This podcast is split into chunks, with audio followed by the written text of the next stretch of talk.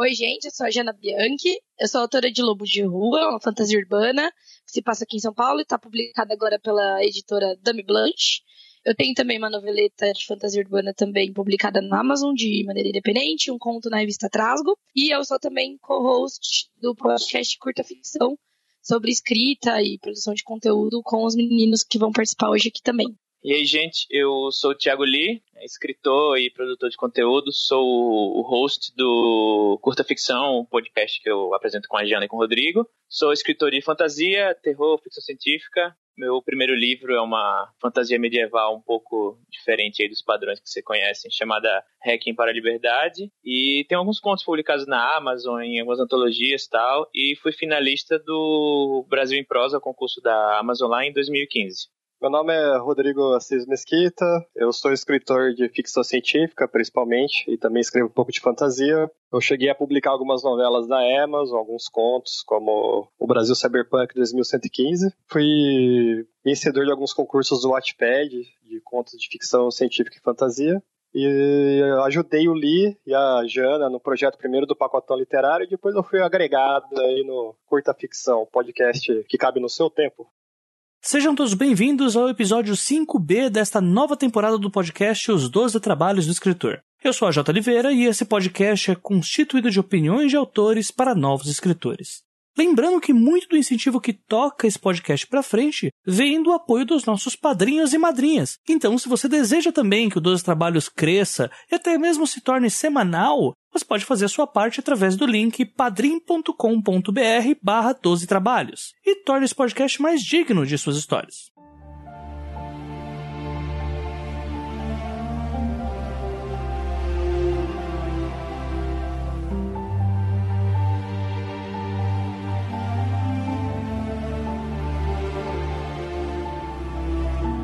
Vamos agora à segunda parte dessa bateria de episódios dedicados à jornada do herói, onde abordaremos não a raiz dessa estrutura narrativa, mas sim daremos um alerta sobre os perigos em utilizá-la ao pé da letra, como se ela fosse uma receita de bolo. Quando falamos sobre escrita criativa no Brasil, automaticamente criamos em nossas cabeças um campo obscuro, onde um aspirante à literatura não costuma sequer saber por onde começar em início de carreira. E é esse cenário instável que nos obriga a ter certa precaução para com experimentalismos excessivos, cópias de obras já consagradas e, como dito no tema do episódio, supostas fórmulas de sucesso. A verdade é que essas tais fórmulas não existem, e podemos dizer que elas chegam até envenenar a criatividade de um autor caso sejam seguidas cegamente. E para esse episódio, eu tive o prazer de contar com a participação do Thiago Lee, da Janaína Bianchi e do Rodrigo de Assis Mesquita para o primeiro crossover entre os 12 trabalhos do escritor e o podcast Curta Ficção. E juntos nós conversaremos um pouco sobre essa mistificação por parte de alguns da jornada do herói. E vocês verão isso e mais um pouco até logo após a leitura de comentários e avisos da semana.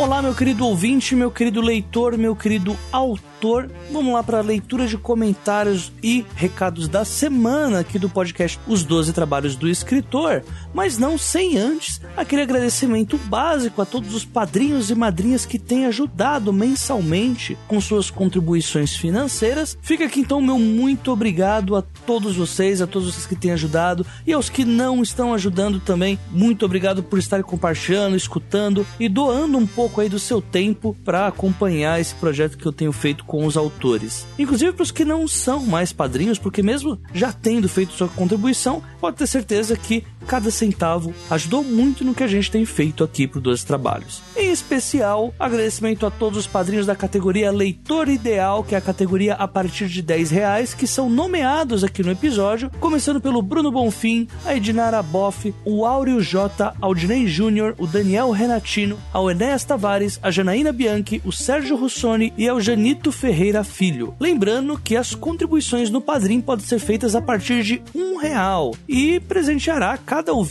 com recompensas que vão desde ter o seu nome citado no episódio, como foi o caso aqui em cima, até ter um desses episódios completamente dedicado a você ou sua obra ou ao produto que você comercializa. Pode ser uma livraria, pode ser qualquer tipo de produto relacionado à literatura. Há esse tipo de recompensa que pode te presentear. E deixando claro que as contribuições do Padrim servem para os gastos com equipamentos e melhorias aqui do podcast. Uma coisa que é muito interessante que eu diga para vocês é que o Dois Trabalhos já começou a receber ofertas de eventos de literatura que querem que a gente cubra alguma palestra, algo do tipo, pro podcast. O que faria com que eu dependesse de de gravação externa. E um dos objetivos principais com as doações do Padrim é que o Dois Trabalhos consiga equipamento para gravar de forma externa, gravar em eventos como uma Bienal, como alguma feira de livro, qualquer tipo de evento que tenha palestras, esse tipo de coisa, e sair como um episódio do Dois Trabalhos para que você que não consegue chegar até o evento possa também acompanhar, não ficar por fora do que anda rolando aqui no nosso mercado literário. Então, para você que ainda não entendeu o porquê que a gente precisa das contribuições dos ouvintes. O equipamento externo é um pouquinho caro assim de conseguir, mas conseguindo pode nos trazer um resultado bem bacana assim.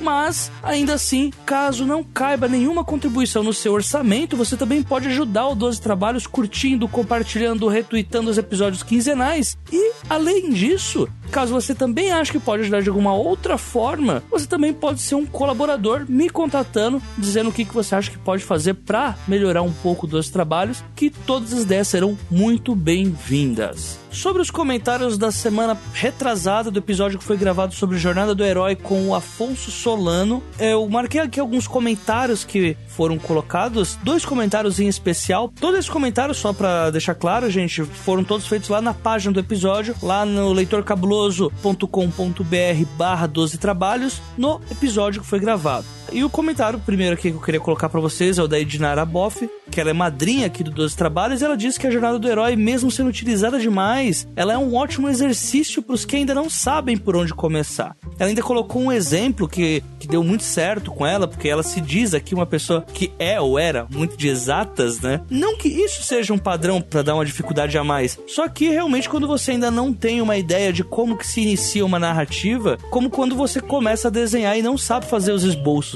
e ninguém imagina que os esboços sejam necessários para isso. Qualquer tipo de jornada, qualquer tipo de estrutura representa exatamente um esboço para a história que você quer contar. Então foi um ótimo comentário esse da Edinara, me ajudou bastante a entender que pelo menos a mensagem foi repassada a todos os ouvintes e que muita gente entendeu o objetivo desse episódio. Um outro comentário aqui que eu achei muito legal de apontar foi o comentário da Beatriz Collins, mais um comentário de uma garota que foi algo que eu pedi nos últimos episódios. Então, meninas, se apresentem, vamos mostrar que o Dois Trabalhos não é feito apenas de público masculino. Ela deixou uma mensagem muito legal, muito bacana sobre esse episódio. Ela fez algumas ressalvas sobre o episódio, mas ela disse que gostou bastante. E em principal, ela fez duas indicações. Uma dessas indicações foi uma das minhas principais referências para este episódio. A primeira foi o Podcasteros 54, podcast lá do Game of Thrones BR. Nesse podcast participaram a Ana Carol Alves e Angélica Hellish, que são participantes que são um pouco mais assíduos. A Ana Carol é a host e a Angélica é uma convidada que aparece de vez em sempre, pelo menos quando eu acompanhava, faz muito tempo que eu não escuto. E também a, a Mikan, que faz vídeos com a Carol Moreira pelo canal de Game of Thrones pelo YouTube. E esse episódio fala sobre comparativos de personagens e fala bastante sobre essa questão da jornada, tratando sempre uh, através de uma pergunta: por que sempre comparamos personagens com os personagens de Game of Thrones? E achei um episódio bem bacana, assim, a Beatriz ela indicou, eu já escutei, achei bem legal também a análise que as meninas fazem.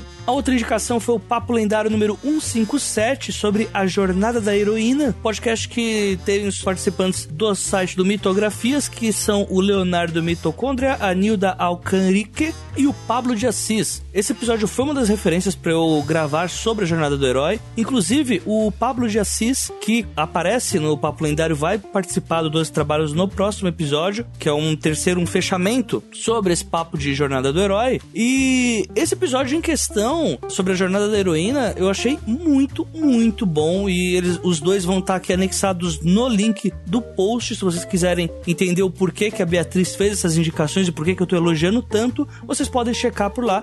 Que Papo Lendário é um dos podcasts mais conceituados aí da Podosfera, né? Eles falam sobre mitologia, um pouquinho de psicologia, porque o Pablo ele é psicólogo, falam sobre vários temas aí da história e tal, com uma propriedade que é invejável. E vale muito a pena para você pensar um pouco sobre alguns pontos que a jornada do herói aborda. Recados da semana, gente, eu vou tentar ser um pouco breve, que eu acho que eu já me estendi um pouco demais. Campanha no Catarse, campanha de um dos colaboradores aqui do 12 Trabalhos, que é o Daniel Renatini. Ele tá com a campanha no Catarse com o romance O Filho do Sol, que faz parte do universo Herdeiros das Estrelas, e tá sendo um projeto muito bem trabalhado pelo Catarse. Quem tá fazendo as artes desse livro é a Jéssica Lang, que é uma pessoa também competentíssima. Eu vou deixar o link aqui no post para vocês acompanharem um pouco do que já aconteceu, as artes que a Jéssica está fazendo pro livro. É uma fantasia, para deixar bem claro, uma fantasia para jovem adulto e que pelo trabalho gráfico que está sendo feito e também por outros trabalhos que eu já sei que o Daniel tem aprontado bastante, eu acho que vale muito a pena vocês darem uma olhadinha, apoiarem esse projeto, assim como os outros projetos que já foram colocados aqui. No caso do projeto do Jardim dos Famintos, que foi um outro projeto muito legal. Esse é outro que também boto minha cara tapa para dizer que vale muito a pena. O trabalho está sendo muito bem feito e vão ter umas novidades bem legais aí para quem contribuir e principalmente até para quem quer ter um case aí de como divulgar um livro através de crowdfunding. É uma pessoa que é interessante vocês observarem caso o objetivo de vocês seja a produção independente. Como já dito, link do livro dele aqui no post, link do Catarse. Tem alguns capítulos já no Watchpad, caso alguém queira ler, para ter uma ideia mais ou menos o que, que vai encontrar. Qualquer coisa também, o Daniel, imagino que seja bem solícito para conversar nas redes sociais também sobre qual que é o processo que ele está tendo para lidar com crowdfunding nos dias de hoje. Lembrando que a gente vai ter episódio nessa temporada dos trabalhos sobre crowdfunding, fica aí a dica para vocês. Próximo recado, como já de praxe, né? Asas Pingentes Imortais, meu romance lá pelo Watchpad, romance que tá chegando a 4 mil leituras agora, e eu gostaria muito da opinião de você, ouvinte do 12 Trabalhos. Eu tô fazendo toda uma experiência com esse romance lá no Watchpad e gostaria muito de saber como que você, que escuta dos trabalhos e sabe que eu penso um pouquinho mais em técnica na hora que eu tô escrevendo, o que, que vocês têm a dizer sobre esse romance. Caso você não saiba, As Pingentes Imortais é um romance, uma fantasia urbana para jovem adulto que trata o dilema aí de um garoto chamado Benjamin, um garoto com esquizofrenia e que descobre um belo dia que as vozes que ele escuta na cabeça não são frutos de uma doença, mas sim de uma entidade que se apropriou do corpo dele. Fantasia passada no Brasil, mais precisamente em São Paulo no bairro da Liberdade, e eu gostaria muito da opinião de vocês, vocês são muito bem-vindos para me criticar o quanto quiserem. Fica aí a dica para vocês, tá, gente? Fiquem aí com o episódio que foi gravado com o pessoal lá do Curta Ficção, com a Janaína, com o Thiago Lee e com o Rodrigo de Assis Mesquita. Foi um episódio que eu gostei muito, é um crossover que eu queria muito fazer. Já cansei de rasgar elogios aqui pro pessoal do Curta Ficção, né? Então fica a dica aí para vocês, conferem aí o episódio e depois deixe seu comentário. Um abraço para todo mundo e até daqui a 15 dias. Falou!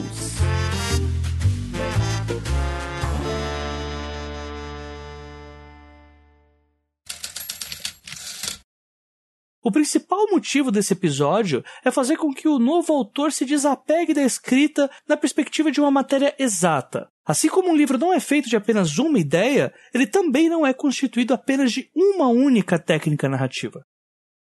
Então eu acho que a jornada do herói, na verdade, assim, eu não estou em posição para dizer se isso é global ou se isso é aqui no mercado brasileiro, mas o que eu enxergo um pouco aqui no mercado brasileiro é que a gente, infelizmente, não tem uma formação de escrita criativa ou de criação de roteiro formal aqui no Brasil. Então, o pessoal acho que vê na jornada do herói a base para começar a criar as próprias histórias, a partir do momento que a pessoa percebe que não é só escrever ali o que veio à sua mente, que vai sair uma história. Isso é fato, né? Isso é verdade. Às vezes o autor iniciante também se embola muito e se deslumbra muito pelo próprio world building e acaba contando coisas que não necessariamente são histórias, são só desenvolvimentos incompletos de uma ideia. E eu acho que eles enxergam, eles vão falar, né, nós, assim, colocando como autora iniciante também, como uma maneira para começar. E de fato, eu acho que é uma ideia legal você saber entender os padrões que as histórias seguem no mundo inteiro, ao longo da história, para que isso sirva de modelo para sua própria história, mas não de uma forma engessada. Isso, que isso interiorize em você. Porque assim, a ideia que eu imagino é, se você é um leitor costumaz, se você lê muito, ou se você consome entretenimento de diversas mídias, é essa estrutura, pelo menos a estrutura de três atos, né? O início, o meio e o final, você já sabe o que tem que ter numa história para ser uma história. Mas se você quiser dividir em passos muito específicos e tal, eu acho que acaba recaindo numa limitação da história, quando na verdade não. Você pode contar histórias de diversas maneiras, mesmo seguindo esse padrão já interiorizado em você de histórias.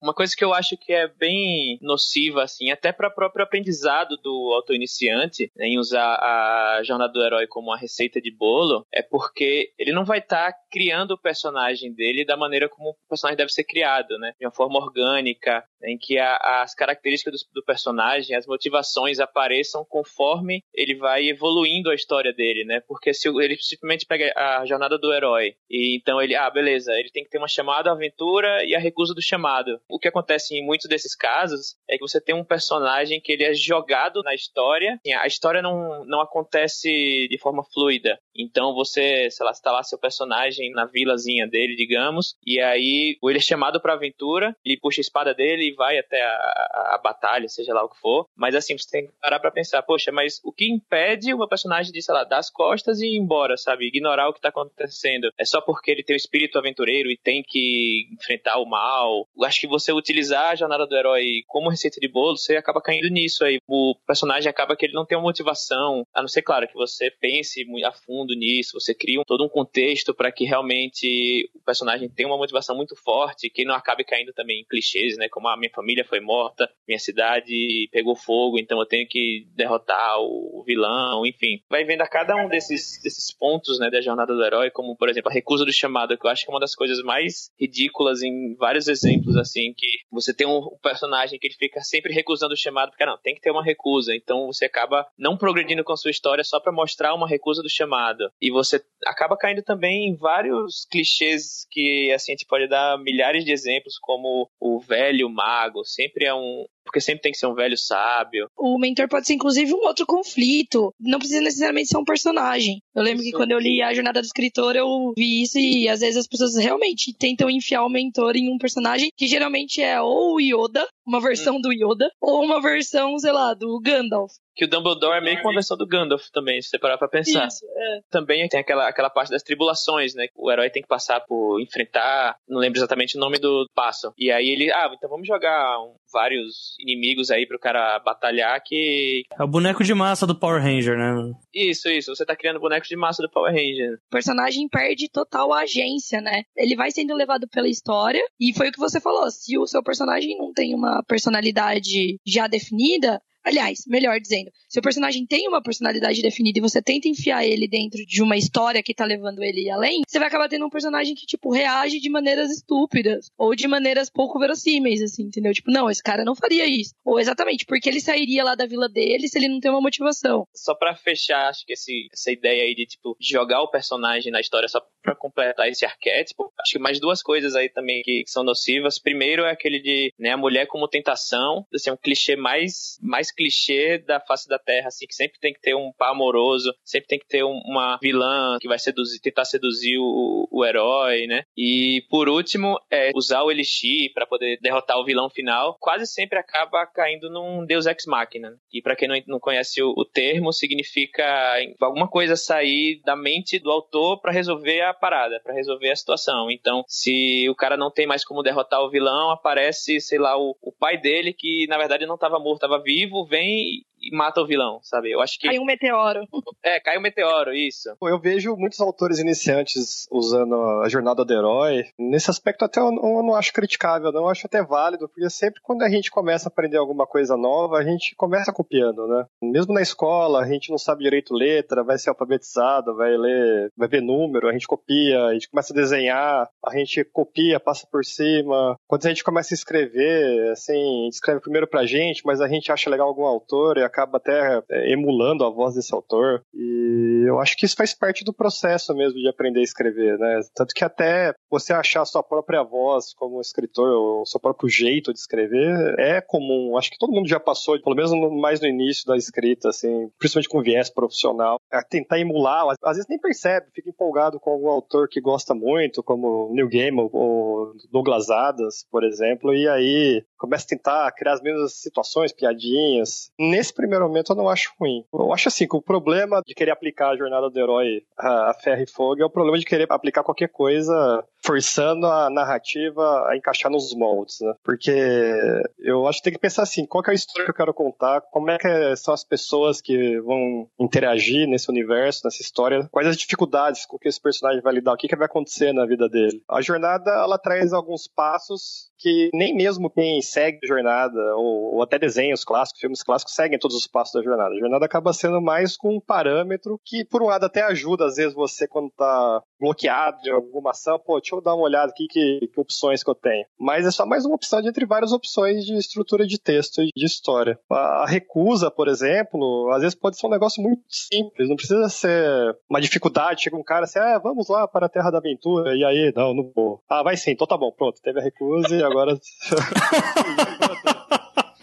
Ou então, o que virou até banal, né? Ai, mataram toda minha família, minha vila inteira, botaram fogo, agora vou atrás de vingança. A pessoa podia derrotar a vila inteira dela, perder, entrar em depressão, a dificuldade que ela tem que vencer para fazer qualquer coisa na vida é superar a morte de todos os parentes dela, toda a vida que ela conhecia, e como é que vai sobreviver por um tempo sem toda aquela estrutura familiar e de, de comunidade, né? Essa seria, por exemplo, uma forma diferente de abordar a questão. A recusa até que o Lee fala é realmente um dos mais ridículos, porque até na nossa vida, assim, às vezes o próprio medo mesmo de fazer uma coisa diferente da rotina pode ser já um, uma forma de recusa. É recusa a si mesmo, né? Você não quer mudar, você tem medo de mudar. Eu gosto de histórias mais, assim, eu aprendi a gostar mais de histórias em que as coisas parecem que seriam no mundo real, sabe? Por mais que seja um universo fantástico, pode ter macaco voador, qualquer coisa assim. Agora parece um um velhinho lá, ah, vamos lá, tal. Pô, não sei que. Quantos velhinhos na sua vida ficam te chamando pras coisas, sabe? Um Imaginei um velhinho no, no, ônibus agora com a plaquinha, né? Chamado para aventura, né? Aqui.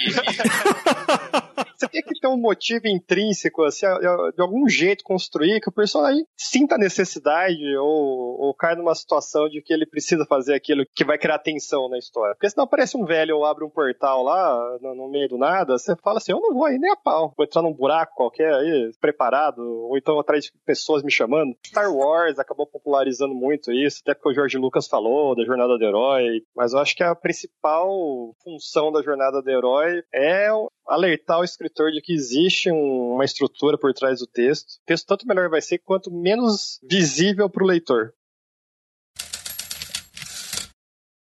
Não existe uma técnica ou uma jornada exata que se encaixe em qualquer arco narrativo. Na verdade, são estes arcos que pedem por um determinado modus operandi para estruturar o começo, o meio e o fim. Acho que nas primeiras vezes que eu tentei escrever algo longo, né, que não tivesse o tamanho de um conto, que aí fazer uma jornada do herói num conto aí já é demais, né? É, as primeiras vezes que eu tentei delinear algo, eu até fiz uma planilhinha assim, sabe, de tipo jornada do herói, etapas, tal. Eu também não tinha muita noção, acho que isso que a gente falou no começo, né, de quando você não tem muita noção, não tem uma formação, né, formal sobre isso, você quer se agarrar a qualquer técnica que você vê por aí. E aí eu até fazia isso no começo, mas aí eu, o que eu percebi foi que eu não conseguia continuar, porque assim, se eu não me sinto é, empolgado com a história que eu tô contando, eu não consigo nem escrever. Por exemplo, no, no Hack, né, meu, meu primeiro livro, meu único livro que eu tenho, né, romance, eu pensei no personagem tal, pensei na, na, história, fiz essa planilhinha tal, tudo que acontecer, né, nos moldes da jornada, nos moldes dos três atos. E aí eu comecei, até começou bem, mas chegou uma hora, assim, lá pra 30% do livro, que eu percebi que, assim, eu não tava mais empolgado com aquilo porque eu vi que a, o plot não tava, não tava fluindo, assim, só tava acontecendo coisas que não estavam me dando mais uma, um sentimento de surpresa ou de saber, poxa, tipo, sei lá, o meu protagonista, inclusive, ele é, não é, não é o, o herói bonzinho, assim, sabe? Ele é meio que um, um cara que tem um sentimento de justiça um pouco diferente, assim, do normal dos outros personagens. Então, a ideia dele é, é quebrar as expectativas até do leitor. E só que eu tava vendo que ele tava muito, sabe, certinho, assim, tá? Não, ele vai ter um chamado, ele vai recusar, ele vai aceitar, ele vai lutar contra os outros. Só que isso não, eu já percebendo que o próprio personagem tava se deturpando trocando em né? O que eu uso hoje em dia, eu primeiro foco nos arcos narrativos, né? Assim, se for uma história que tem um conceito muito complexo, eu vou, vou focar no conceito. Até tava discutindo hoje com a Jana e com o Rodrigo um conceito da história nova que eu tô fazendo, mas depois que eu já tenho o meu contexto, ah, beleza, o conceito é esse, eu vou fazer algo que é nesse, desse estilo aqui e tal, se passa nesse local, E aí eu vou já direto pros personagens. Beleza, esse é o meu protagonista. Qual o arco narrativo dele? Qual a história que eu quero contar para ele? Ah, é uma história de redenção. Então ele vai se redimir de algum ato passado. Ah, é uma história de aceitação. É uma história de, de autodescobrimento, sei lá. Então eu, eu vou delineando os arcos narrativos e aí depois eu vou jogando, vou jogando os desafios para ele, ou então às vezes os desafios já nascem naturalmente, né? Se é uma história de redenção e sei lá, ele matou o próprio irmão, por exemplo, ele quer se redimir, então já tem meio que uma progressão natural para um arco narrativo para esse personagem. E aí daí eu vou partindo, já hoje em dia já me livrei assim da dessa planilhinha da jornada do herói. Uma vez lendo bastante a respeito de, de escrita, eu cheguei num, num, ensinamento que eu levei desde então e eu levo até hoje, que cada personagem que está no seu, na sua história é o herói da própria vida, é o protagonista da própria vida. E isso eu acho que me ajudou a escrever melhor, pelo menos histórias melhores, mais envolventes para o leitor. Porque uma coisa que acaba a jornada do herói acaba fazendo é transformando todo o resto em, em checkpoints para ser atingido. E não, tem muita substância os personagens, né? Quem que é esse mentor, sabe? Qual é a história dele? Qual é a história da tentação, supondo que a tentação seja uma pessoa? E então, com base nisso, eu tento escrever sempre uma história que, de certa forma, tem um herói ou uma heroína, mas que não necessariamente ela é uma pessoa, essa é a pessoa boazinha da história. Eu, eu tento pensar assim, ela quer o quê? E os outros personagens ao redor querem o quê? E como isso conflita com o objetivo dela ao longo do conto ou do, do livro. E, assim, eu até estudei mais e eu comecei a pensar como, até na nossa própria vida, assim, eu, o que eu, geralmente eu faço é o seguinte, eu penso na história básica. Acho que a única coisa que eu penso em termos de gênero é se vai ser uma fantasia ou não. Né? Então, assim, se vai ter um elemento é, mágico, fantástico, inexplicável, ou se vai ser, ainda que seja uma ficção científica, alguma coisa calcada na realidade, ou numa explicação é, verossímil que poderia acontecer em tese. A partir daí, definido isso, eu penso no que eu quero contar, é, é como se fosse um, uma sinopse de uma linha, e desenvolvo a história a partir daí. E aí eu pego, eu faço essa primeira versão, às vezes é um rascunho, às vezes é um é primeiro rascunho inteiro, ou então algumas anotações, e daí vou pensando, pronto, agora como é que eu posso tornar a vida dessa pessoa difícil, sabe? E vou criando dificuldades. E é sempre assim, você acha que vai ganhar, perde de novo. Ah, vai ganhar, perde de novo. Tem até um escritor que usa essa técnica né? Você sempre, é como se fossem ondas, né? Você avança um pouco e retrocede, avança um pouco e retrocede. Eu acho que é um dos melhores tipos de história, porque assim, você nunca sabe quando vai ser a vitória vitória ou se vai ter vitória, ou então que tipo de, de dificuldade ou de retrocesso esse sucesso no meio da história vai trazer para o personagem. Eu escrevi até um conto recentemente em que tem uma pessoa que usa um chip ela, esse chip ajuda ela a viver mais, mas ao mesmo tempo ela vai esquecendo de partes importantes da vida dela. E quando tira o chip, ela decai rapidamente.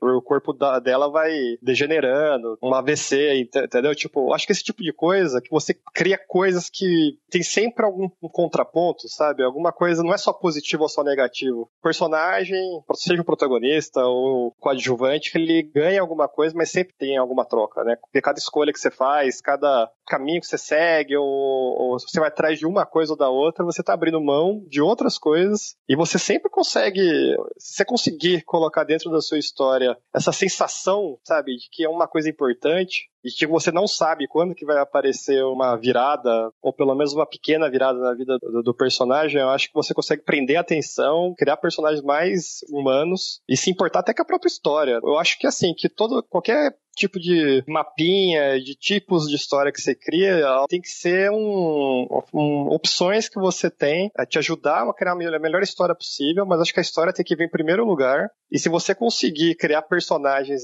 humanos mesmo, com angústia reais, desejos reais, ainda que seja no mundo que tenha dragões e macacos voadores, qualquer coisa assim, ainda você consegue com certeza envolver muito mais o leitor ou até o espectador. Game of Thrones, por exemplo, na série de TV, o pessoal, até que nem gosta de ler fantasia, acaba assistindo porque quer saber o que vai acontecer com Jon Snow e com a Daenerys. Acaba sendo uma espécie de uma novelona super chique, assim, super bonita. Com, é, com sanguinária. É, por quê? Porque você quer saber o que vai acontecer com Jon Snow, sabe? Tipo, a, a, às vezes o, o, acho que o público, às vezes nem sabe é, quem são os outros personagens nem liga muito também, mas quer saber, pô, vai, vai derrotar os White Walkers, vai casar com a Daenerys, sei lá, entendeu? É, acho que esse tipo de coisa, e até, o, até o histórico do Jon Snow, que é rejeitado por ser um bastardo, e teoricamente é filho do Ned Stark, com uma amante que totalmente vai gerando, vai acumulando um monte de coisa. Ele é mandado pra patrulha da noite simplesmente porque a madrasta dele não, não quer que fique perto dos filhos. Esse tipo de coisa atrai mais do que se fizesse batalhas épicas o tempo todo, tá? Porque você não se importa, né? Se você não se importa com o personagem e com a história, dane-se. Pode matar mil pessoas aí, perder a perna e tal. Você tem que pensar que, como se pensar assim, se fosse um cinema fora da câmera, tá acontecendo outras coisas ao redor. Os outros personagens estão fazendo outras coisas, não estão só à espera de entrar em cena pro diretor chamar e, e entrar. Um dos problemas que eu encontro muito na jornada do herói, assim, é que no caso é você ter lá o seu herói e tudo o que acontece acaba sendo em função do herói. Literalmente toda a história é em volta dele, mas acontecendo de uma forma que, ah, ele vai enfrentar um cara, mas ele vai derrotar esse cara, porque ele tem que chegar no final da jornada. Enquanto ele quiser, enquanto ele se esforçar, enquanto ele tentar, tudo vai dar certo, todas as escolhas vão fazer com que ele chegue até o ponto final e consiga a recompensa dele. Para simplificar, o problema para mim é quando todas as ações de todos os personagens elas são pro herói proliferar. Ou o vilão parte para um final que não deveria acontecer naquela hora, ou ele faz um plano que vai durar muito tempo e ainda assim não é um plano muito certo, ou senão ele pega o herói num um a um, sendo que ele tem um puto exército em volta dele e ele é derrotado. É, enfim, são coisas que a jornada do herói acaba fazendo para que se torne mais fácil do herói chegar até o objetivo dele. É, eu, eu acho que eu vejo isso inclusive em Star Wars, na verdade, trilogia clássica. Pô, eles falam não existe mais Jedi, que, que pelo menos no, no, antigamente antes dos novos filmes, eram quase uma lenda, assim, que, e passava a sensação muito forte de que se aparecesse um Jedi na sua frente, tá perdido, né? E que não existia mais, tá? Eu lembro que no primeiro, eu fiquei muitos anos sem entender porque eu vi quando eu era criança, quando o Obi-Wan ia enfrentar o Darth Vader enquanto o Luke tava fugindo lá, agora eu não lembro se na, acho que na Estrela da Morte mesmo, lá, pra subir na Millennium Falcon, tava lutando lutando com o Darth Vader e tal, e aí de repente desiste. Isso aí eu fiquei mestre mais sabe? O que, que, é isso? O cara abandona o hobby dele lá e. É o Darth Vader fala para ele, né? Tipo, é o, não é a força, né? Tem mais um passo da jornada do herói para acontecer. Você tem que desistir. Ele, ah, é mesmo, foi mal. Sendo que ele. Daí se descobre que ele depois no outro filme que tem o Yoda. Pô, tem um monte de uma galera aí que poderia ter acabado com o Império faz tempo. Quando você falou do Batman Liga da Justiça, eu, eu pensei mais naquele lance de deixar todo mundo mais burro e fraco para mostrar como que o Batman é bom. Então eu sinto. Sim, sim, mas é exatamente isso mesmo. Exatamente o Senhor, isso. O Senhor dos Anéis eu acho muito bom, assim, por exemplo. Que até existe na mitologia lá interna, fora o Saruman e o Gandalf, outros três magos. Inclusive aquele mago marrom que vira urso, que são do mesmo nível do Saruman, é um, um, nível abaixo do Sauron, e que antigamente acabaram com ele. Pô, por que eles não se juntaram, fizeram a Liga da Justiça dos Super Magos e, e soltaram rainhos azuis, marrons, etc. lá e acabaram com tudo, sabe? Tem muita desculpa, né? Parece uma torre negra lá, um olho gigante em cima, os caras demoram uns 150 anos pra ver. É, realmente é, o Sauron voltou. caso de Lobo de Rua, que é a minha novela que tá publicada, e no caso de Sombras também, é, eu não sabia muito bem o que eu tava fazendo em termos estruturais, assim. É que assim, também é uma novela e uma noveleta, não tem nenhum romance ainda. Então, e são naturalmente histórias um pouco mais soltas, né?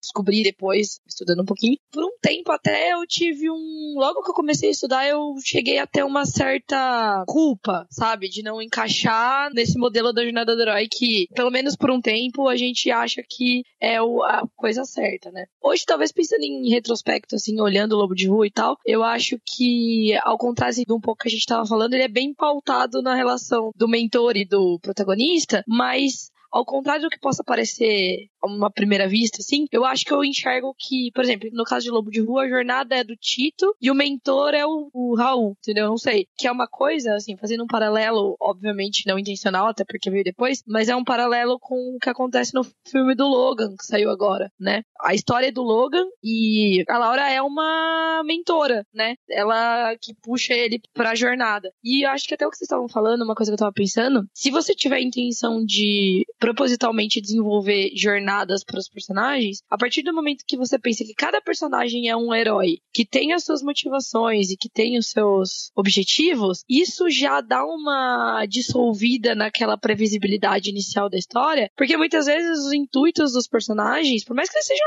aliados no mesmo lado da história, puxa a história para lados diferentes, entendeu? Então, às vezes, é um personagem que não é necessariamente o antagonista direto do protagonista, por conta de uma motivação específica dele, pode fazer um detour ali na jornada do herói principal que traz essa verossimilhança das histórias que acontecem na nossa vida, né? E não dá também aquela impressão de ou o mundo que gira em torno do protagonista ou pessoas de papelão permeiam o protagonista. Em termos bem práticos, assim, o que eu faço quando eu vou criar uma nova história, que eu fiz até no romance, que eu tô escrevendo agora da galeria também, assim como o Rodrigo, eu penso numa premissa muito simples, que é basicamente, né, a história que eu quero contar, e foco muito na motivação do protagonista. E aí, parece que fluindo meio naturalmente pra estrutura um pouco mais convencional de história. Então, assim, ah, beleza, minha protagonista tem um objetivo, mas se eu simplesmente pego o meu protagonista e eu faço ele chegar no meu objetivo em dois capítulos, não tem história. Então, eu tenho que ter uma. O protagonista vai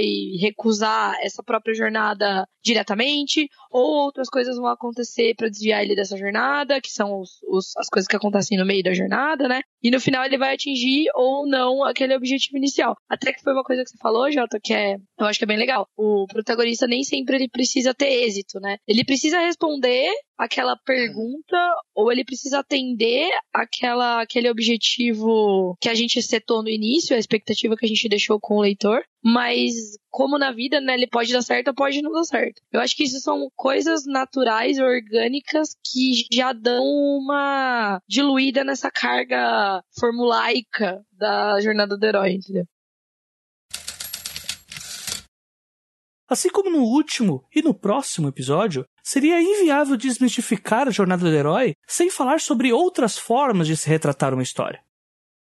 Acho que o grande mérito do Martin não é criar uma história de fantasia sombria ou qualquer coisa desse tipo, assim. É, na verdade, ele mesmo disse que se baseou vários eventos da história inglesa, conflitos, guerras, para criar as, as, tramas do Game of Thrones e enfiou uns dragões no meio, uns elementos sobrenaturais. Só que cada casa, cada personagem tem umas vontades próprias, tem personagens variados, tem crianças, tem a menina que sonhava ser princesa, tem a menina que queria ser guerreira, mas são muito verdadeiros, assim. É, vai tendo um crescimento e vai tendo uma quebra de expectativa e ao mesmo tempo é angustiante porque você vê que, assim, se você considerar que se aquele mundo fosse um mundo real, seria mais ou menos daquele jeito. Então, por exemplo, não é porque a sua família ou você sofreu uma injustiça por parte de uma pessoa, um grupo, que você necessariamente vai ter a chance de se vingar daquele grupo. Você não vai ter necessariamente um enfrentar o Cavaleiro Negro lá no campo de batalha e mostrar como você deu a volta por cima e se vingou. Às vezes você vai simplesmente se danar mais, você vai perder mais, ou você vai ter que superar, engolir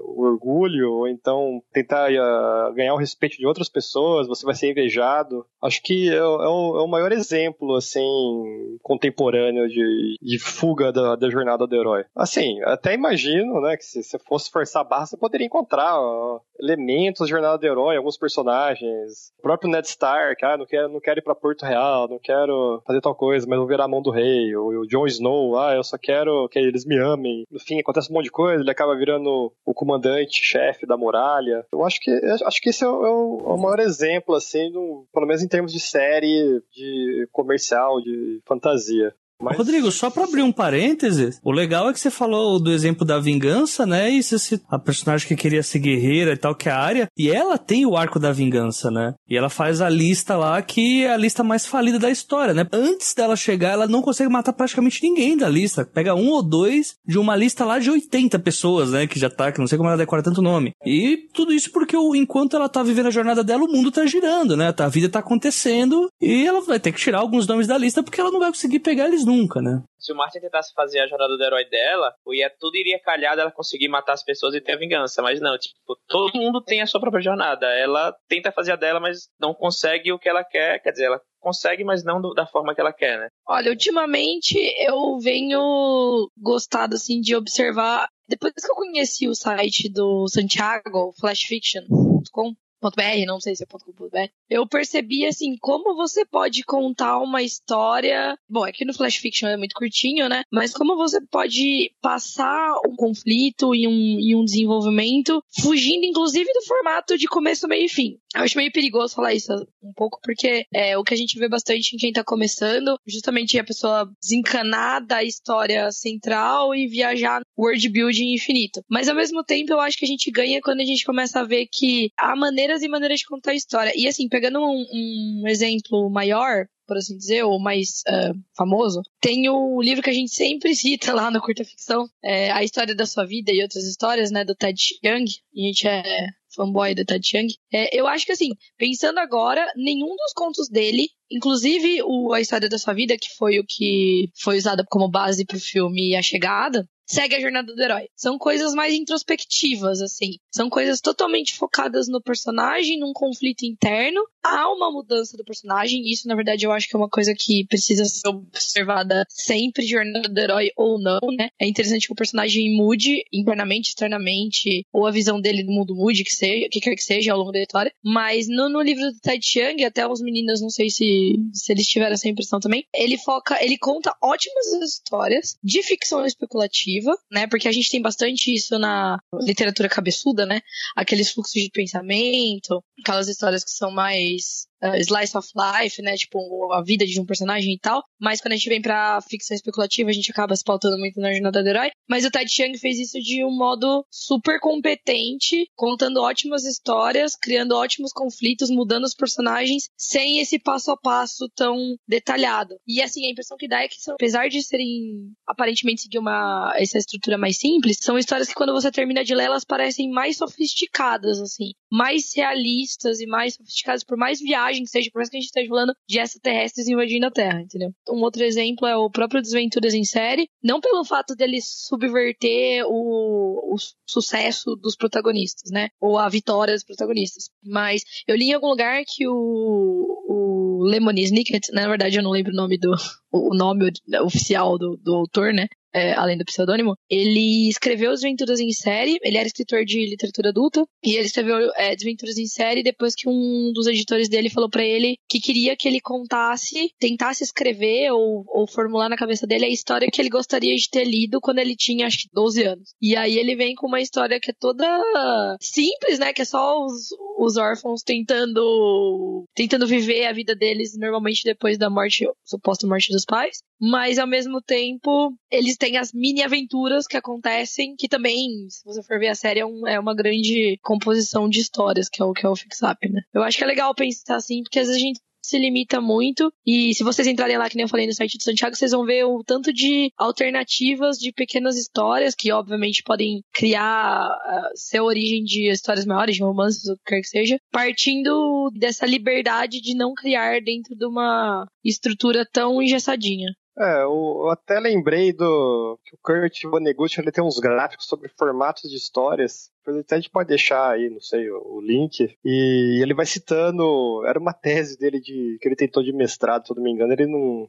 não aceitaram. Mas ele deixou esse legado aí para a humanidade, além dos livros dele, que uh, existem vários formatos de história. E ele fez um, gráficos baseados no, na situação que o personagem começa a história, na trajetória dele ao, redor, eh, ao longo da história e como é que termina, em termos de, eh, por exemplo, coisas boas e coisas ruins. Então, acho que a jornada do herói até começaria num formato que ele fala de homem no buraco, que é um personagem que começa num patamar X, aí vai afundando, afundando, com dificuldades, etc, aí sai do buraco e termina melhor do que começou. Né? Acho que esse é o, o padrão, assim, quase sessão da tarde de, de, história. Mas existem outras histórias, do tipo que o personagem começa meio médio ou, ou, ou, meio mal e termina pior ainda. Ele dá exemplo aqui, do, do Além da Imaginação, né, o, o Twilight Zone, que um Black Mirror, mas qual que é a genialidade dos episódios episódios bons, assim, do Black Mirror. É que, às vezes, o personagem nem tá ruim, ele só tá normal. E o pior que ele termina, às vezes não é exatamente um pior que você falaria, porra, ele tá ruim mesmo, assim, ele tá mal mesmo. Mas é um pior que você pensaria assim, pô, isso aí podia acontecer comigo, né? E às vezes o personagem queria muito aquilo lá, ele conseguiu, e, e mas aí ele vê que é uma porcaria. Eu acho que é meio um um padrão, assim. Se é muito centrado, no, quando eu digo no personagem, é numa jornada mais interna, entendeu? Que na verdade, na verdade, se você for ver, no A Jornada do Escritor, o Vogler fala que às vezes a jornada, o personagem pode passar pela jornada do herói deitado na cama dele, entendeu? Ele não precisa sair e empreender numa aventura e tudo mais. Às vezes é só a questão interna mesmo, sabe? Isso é interessante. Às vezes até o, o, quando a gente tá em, tava em off, o Rodrigo falou um negócio que é verdade. A jornada do herói, ela foi desenhada da maneira que ela é a partir da observação de obras já existentes. E daí quando você tá fazendo uma compilação de padrões, ah, tem essa tendência mesmo de você expandir, de você flexibilizar algumas definições e alguns, alguns padrões para que ele abarque mais histórias. Então, às vezes uma coisa que aparentemente pra gente não parece seguir a jornada do herói e de fato não foi criada intencionalmente em cima da jornada do herói, pode ser encaixada dentro daquela jornada original do, do herói de mil faces entendeu? Por isso que eu acho que é, às vezes, a, a, gente confiar um pouco no que a gente já consumiu, no que a gente vê e no que a gente já interiorizou, às vezes é solução melhor e mais efetiva do que a gente olhar ali uma listinha de 13 passos e falar, o que eu vou colocar aqui agora? vou colocar um recusa, uma recusa, vou colocar um, um retorno com o Elixir, entendeu? Para fechar, então, acho que esse, esse tema aí, essa pergunta, né, que eu tinha mais uns dois exemplinhos aqui que acho que vão dar para ilustrar legal, é que eu acho que um dos criadores de de, narrativas né, da atualidade mais bem sucedidos e que não usa a jornada do herói, ou pelo menos. Na verdade, acho que tem uma história dele que usa assim, mas no geral, as melhores histórias deles fogem completamente da jornada do herói. É o Tarantino, né? O Pulp Fiction, por exemplo, ali, tipo, é uma, uma salada de frutas você não, não sabe onde é o início, onde é o meio, onde é o fim, mas assim, tudo faz sentido, todos os personagens são interessantes, mas porque cada personagem tem sua mini jornada, seu mini arco narrativo, e ele vai pincelando aí essas, esses personagens, jogando um, um em cima do outro, criando conflitos, e no final das contas cria meio que uma. meio que um fix-up, né? Como a Jana falou mais, mais cedo aí, né? Uma coleção de histórias e que juntas todas elas formam, elas têm um sentido, né? Então acho que você não precisa seguir essas fórmulas lineares. Acho que há desses últimos, essas últimas décadas aí, o que a gente está aprendendo a fazer muito bem, que a gente não fazia nos séculos anteriores, são histórias não lineares, né? Porque você vê que no, desde as grandes lendas até as primeiras grandes histórias, né? O Gilgamesh, o Beowulf, né? Até todas as que seguem a jornada do herói assim, todas são, em sua maioria, lineares. E é isso que a gente sabia fazer bem como contadores de histórias nos séculos passados. E quem está aprendendo a fazer agora são histórias que seguem padrões diferentes, que quebram esses padrões de narrativa, que não são lineares, ou que tem vários protagonistas, ou às vezes protagonistas que não são pessoas, né? Tem muita gente que tem essas teorias aí de que cidades podem ser protagonistas, que não tenham consciência, né? Mas que o foco da história é uma cidade, por exemplo. E eu acho que tem muitas formas de contar. Eu acho que o, principal para se contar uma, uma boa história hoje em dia é que assim você tenha uma progressão, né? nem que você vá e volte nessa progressão, ou seja, cada capítulo, cada cena, ela avance a história ou avance o arco de um personagem, né? Porque você ter cena após cena, uma, uma vez uma coisa que acontece muito nisso de se você sai jogando cena após cena, os pontos da jornada do herói, ah, agora eu vou jogar um monstro para ele enfrentar, ele enfrentou um monstro, mas o que é que a história progrediu, né? O que é que ele aprendeu com isso? E agora eu vou colocar um, um outro obstáculo e mais um obstáculo. Você acaba que você não, não progride a história. Então acho que o importante que você tem que lembrar é se você vai usar a estrutura em três atos ou não, se você vai fazer uma história linear ou não, vai usar a jornada do herói ou não. Eu acho que o importante é o seguinte: a cada subdivisão da sua história, seja cena, capítulo, o que é que seja, os personagens têm que aprender alguma coisa e ou você tem que levar, avançar a história, né? Então, se você vai do ponto A ao ponto B, né, você tem que estar um pouco mais próximo desse ponto B e os conflitos têm que aumentar, né? E acho que quanto mais conflito, inclusive, melhor. É, se você tem alguma hora da sua história que não há conflito, não há, sei lá, dois personagens que não estão.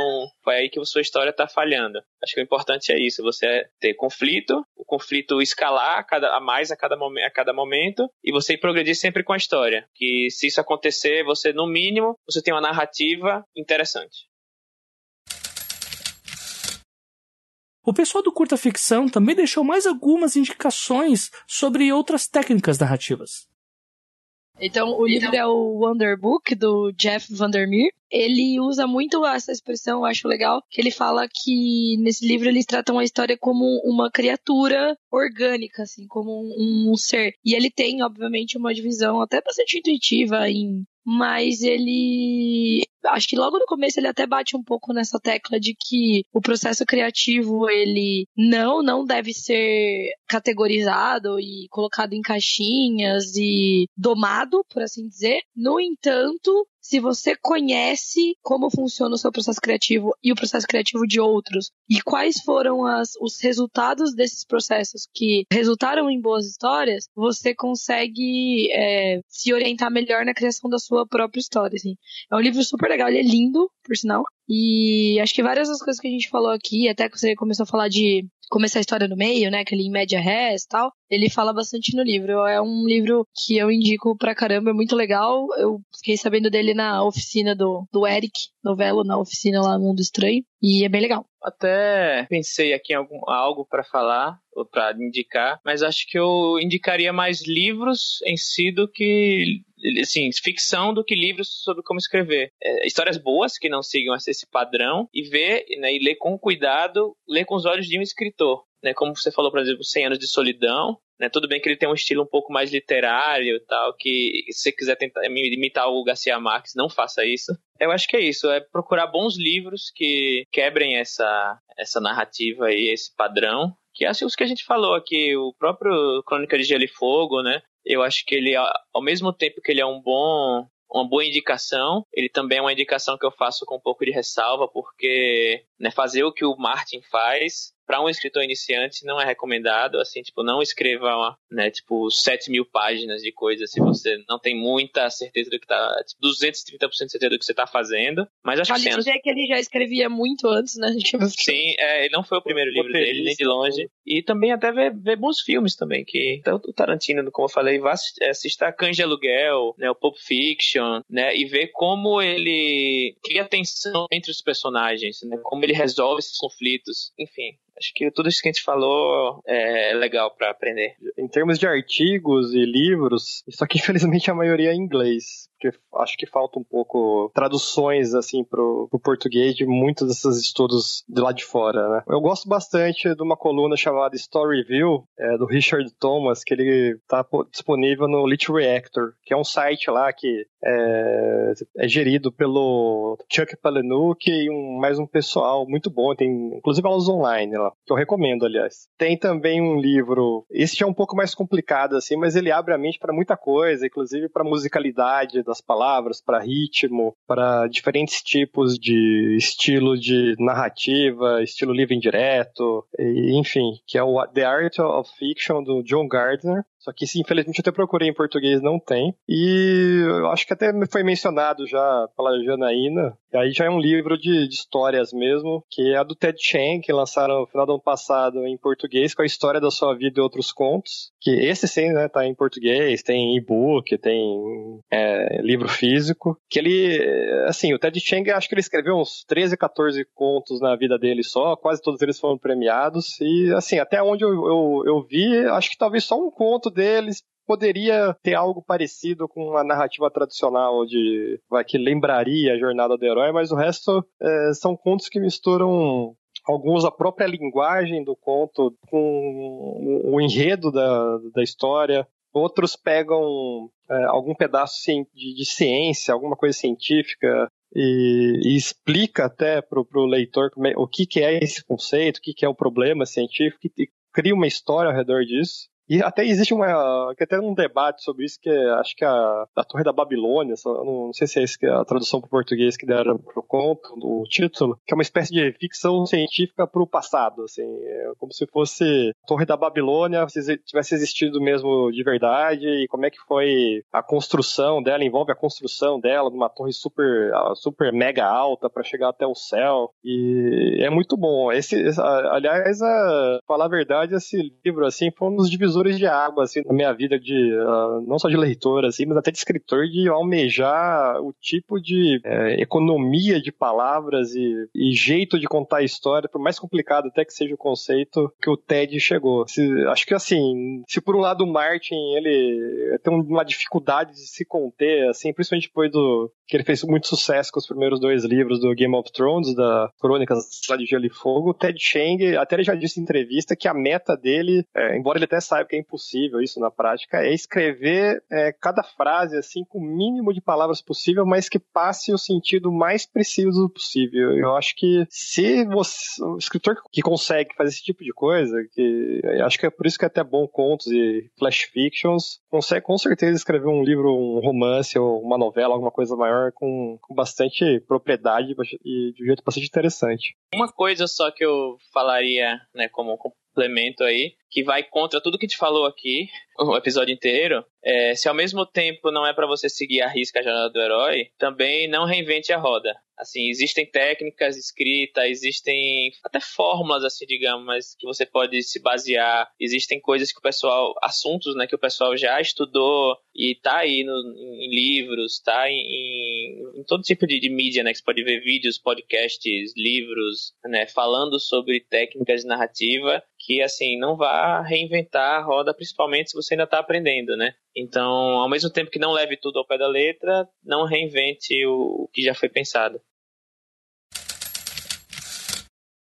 E se você gostou do episódio com o pessoal do Curta Ficção e gostaria de conhecer um pouco mais do trabalho de cada um deles, Queria agradecer aí a quem estiver ouvindo a gente por aguentar todo esse, esse tempo aí nossa, a gente falando. Agradecer você, a Jota, aí, por chamar a gente, que foi uma conversa muito legal. Acho que eu aprendi bastante. Por mais que eu, a Jana e o Rodrigo, a gente conversa praticamente todo dia aí, até sobre escrita mesmo. Eles devem estar de saco cheio de eu pedir ajuda aí pra eles betarem minhas coisas. Sempre aprendo coisas novas, porque as coisas que eu vou descobrindo, eu vou passando, vou discutindo com eles. acho bem legal isso de ter um grupo de escrita, né? Recomendo a todo mundo aí arranjar, tipo, duas, três, quatro pessoas que tenham uma afinidade literária e criar um grupinho para as pessoas se lerem umas, umas das é, as coisas umas das outras, né? E então, valeu a Jota, valeu Jana, Rodrigo e os ouvintes. E convido todo mundo a, também a ler minhas, minhas coisas, né? Eu tenho eu tenho um Hacking para a Liberdade, que é um meu livro, né, de fantasia ambientação medieval. É um livro que eu foco mais nos personagens do que em tentar criar um mundo, né? Então eu conto uma historiazinha aqui, tem uma ambientação medieval, mas eu tento fugir desses clichês aí de descrições longas e chatas. E você pode, eu acho que quando esse, esse podcast sair, o Requiem já vai estar pensando em colocar ele no Wattpad de graça, em forma seriada. E acho que quando esse podcast sair, ele já vai estar lá no Wattpad, então pode me procurar no Wattpad lá no meu, no meu usuário é o Thiago Lee, com TH. E podem me adicionar no Facebook, no Twitter. Eu uso mais Twitter do que Facebook, inclusive. E também tá até na, na Amazon meus contos. É só procurar Thiago Lee na internet aí que vai sair tudo, todas essas coisas. O, o Hacking para a Liberdade, ele conta a história de um, um ex-escravo, né? Que muitos anos depois de ter, ter sido liberto, ele acaba chegando numa. Ele, ele viaja, né, por, por esse reino aí. E ele acaba chegando numa, numa vilazinha e ele decide ajudar essa vila porque ela é dominada por um tirano, né? Então ele começa a descobrir várias coisas sobre a própria liberdade e tal. E é o legal que a história ela não é linear, ela começa a intercalar com fatos da infância dele. Então você vai descobrindo coisas que afetaram na a vida dele no passado, como vai afetando as escolhas dele no presente, né? Então cada vez que eu faço essa troca é para explicar alguma coisa e pelo menos de todos os feedbacks que eu recebi até agora, o que dá, o que colore essa história são as trechos que estão no passado, né? E aí você vê que como eu tento brincar um pouco com essa narrativa não linear e como deixar ela um pouco mais interessante. E também não esquecer de ouvir nossos podcast, o Curta Ficção. É tipo um, um mini 12 trabalhos, sabe? Tipo, a gente até se inspirou no 12 trabalhos, inclusive, para fazer um podcast um pouco mais curto e que fale sobre temas que ajudem escritores a, a criar suas histórias. E é isso aí. Valeu, gente. Ah, eu não tenho muito coisa de jabá por enquanto, mas acho que eu posso fazer o jabá do curta ficção mesmo, principalmente do último episódio, que foi um episódio que a gente pensou bastante, escreveu um mega roteiro lá e trata de um, de um assunto muito importante, que é a responsabilidade na escrita, né? A diferença entre a escrita desumanizante e personagens imorais. Né, essa diferenciação. Eu tenho meu site, o grifonegro.com.br, e eu recomendo do Lee, o Hacking para a Liberdade, que apesar de ele ter falado de um jeito meio brincadeira, assim, de brincadeira, é um livro muito bom mesmo. E o livro da Janaína, O Lobo de Rua, é uma novela, tem e-book,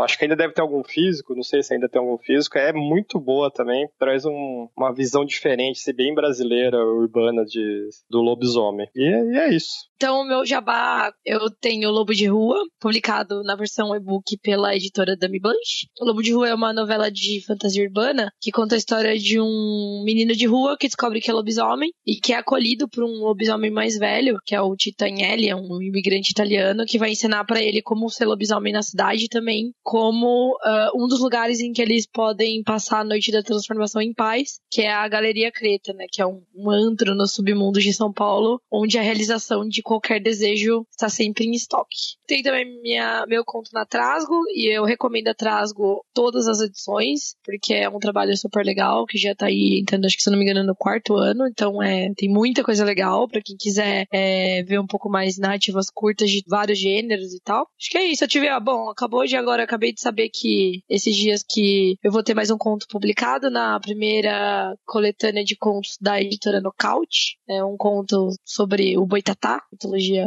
brasileira. E acho que deve sair aí ainda esse ano o livro. É isso. Obrigada, Jota, por, por chamar a gente para falar. Sabe que juntou um monte de gente que curte falar, então aqui você vai ter que editar umas 5 horas agora. De... Te vira.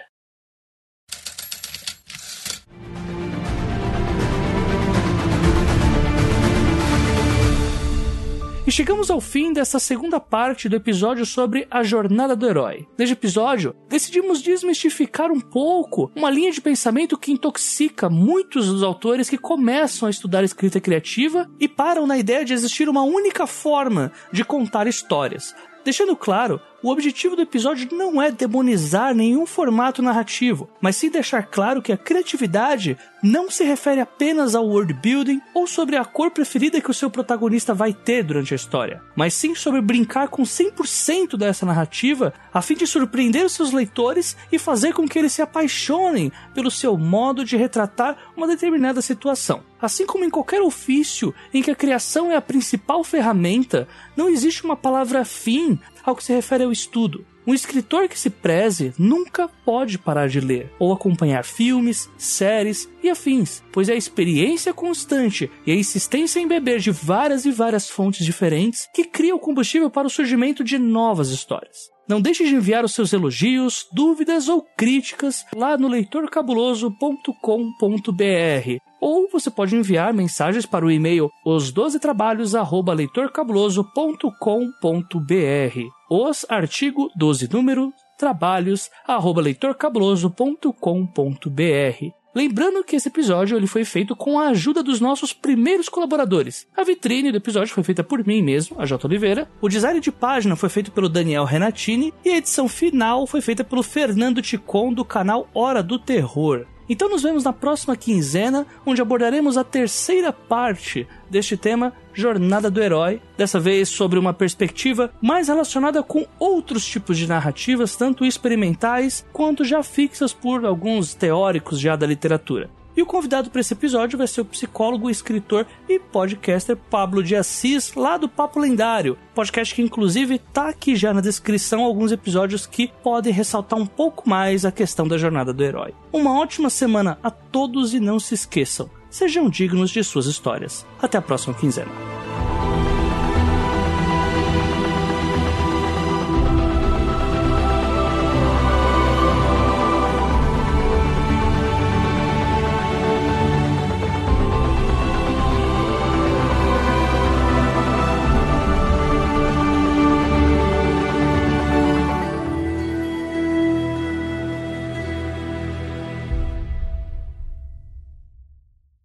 Ambientação medieval, mas que podem ficar tranquilos que tudo que tem de chato na fantasia medieval não tem no meu livro. Nossa, até me achei agora, né? Nossa senhora. Deve ser uma história incrível, hein, cara? É, sou um gênio inclusive, né? Eu tenho também a novela, a noveleta Sombras, que tá na Amazon, que é uma noveleta de fantasia rural, não sei, né? Não é exatamente urbana, mas é contemporânea. fantasia. Caraca, o Berrante tocou firme agora aqui, viu? São lobisomens que, que na, vão na lida, colhem cacau, toca a musiquinha do Rei do Gado, é uma beleza. Exatamente. O Rei da Matilha. Rei da Matilha. É. Noveleta da Jana começa às 5 horas da manhã quando você liga a Globo. Isso. Eles assistem Globo Rural. É... Bem isso.